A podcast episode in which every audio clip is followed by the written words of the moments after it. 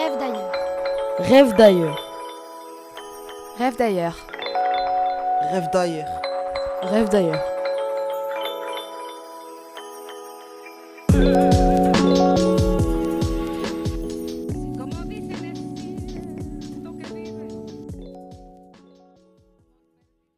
Bienvenue à tous chers auditeurs. Aujourd'hui, dans Rêve d'ailleurs, je vais vous présenter la ville d'Oran. Je suis né à Paris. De père et de mère franco-algériens, j'ai toujours vécu au Maroc. Mais l'endroit qui m'est cher et dont je vais vous parler se nomme Oran, une ville du nord de l'Algérie. Oran est une ville qu'on décrirait de précaire ou sale. Mais moi, je vois cette ville sous un autre angle.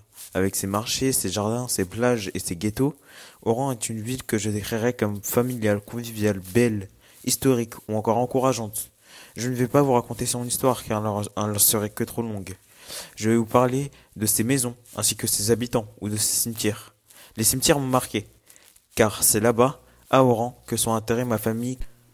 Quand un membre de ma famille meurt, on l'enterre en Algérie pour ne pas qu'il oublie son pays. Le cimetière dont je vous parle est gigantesque et contient plein d'histoires de personnes qui sont mortes, dues à la guerre ou aux terroristes qui effrayaient pendant longtemps notre peuple.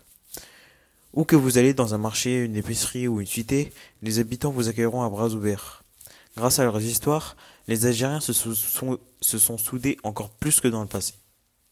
Ce dont je vous ai parlé est une infime partie de l'Algérie.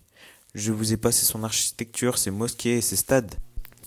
Et j'aime et je suis fier de ma ville et de mon pays, de mes rues et de mes commerces, de mes maisons et marchés.